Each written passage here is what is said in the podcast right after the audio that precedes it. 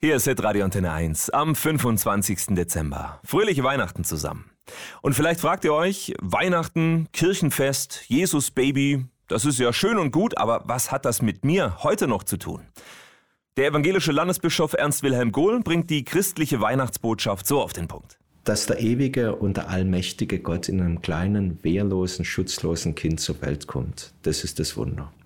Dass du weißt, dass es keine Situation gibt in deinem Leben, wo Gott dir nicht nahe sein kann. Das feiern Christen also an Weihnachten. Unter anderem mit vielen Liedern.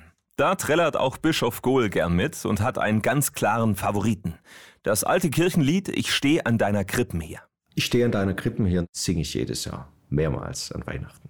Eine Weihnachtskrippe steht selbstverständlich auch im bischöflichen Wohnzimmer. Und der geschmückte Baum darf natürlich auch nicht fehlen. Mit was dran?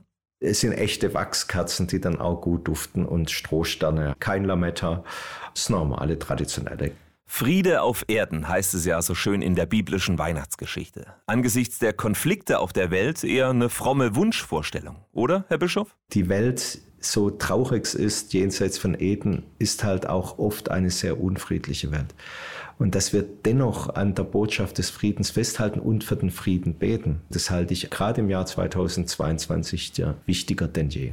Deshalb kommt in einer unfriedlichen Welt die weihnachtliche Engelsbotschaft Fürchtet euch nicht, gerade recht, sagt Ernst Wilhelm Gohl. Über den Unsicherheiten, die uns bewegen, steht es Fürchte dich nicht und das nicht von einem weltabgewandten Gott, sondern von einem Gott, der in Jesus genau weiß, dass die Welt manchmal auch sehr zu fürchten ist, also die Furcht nicht wegreden.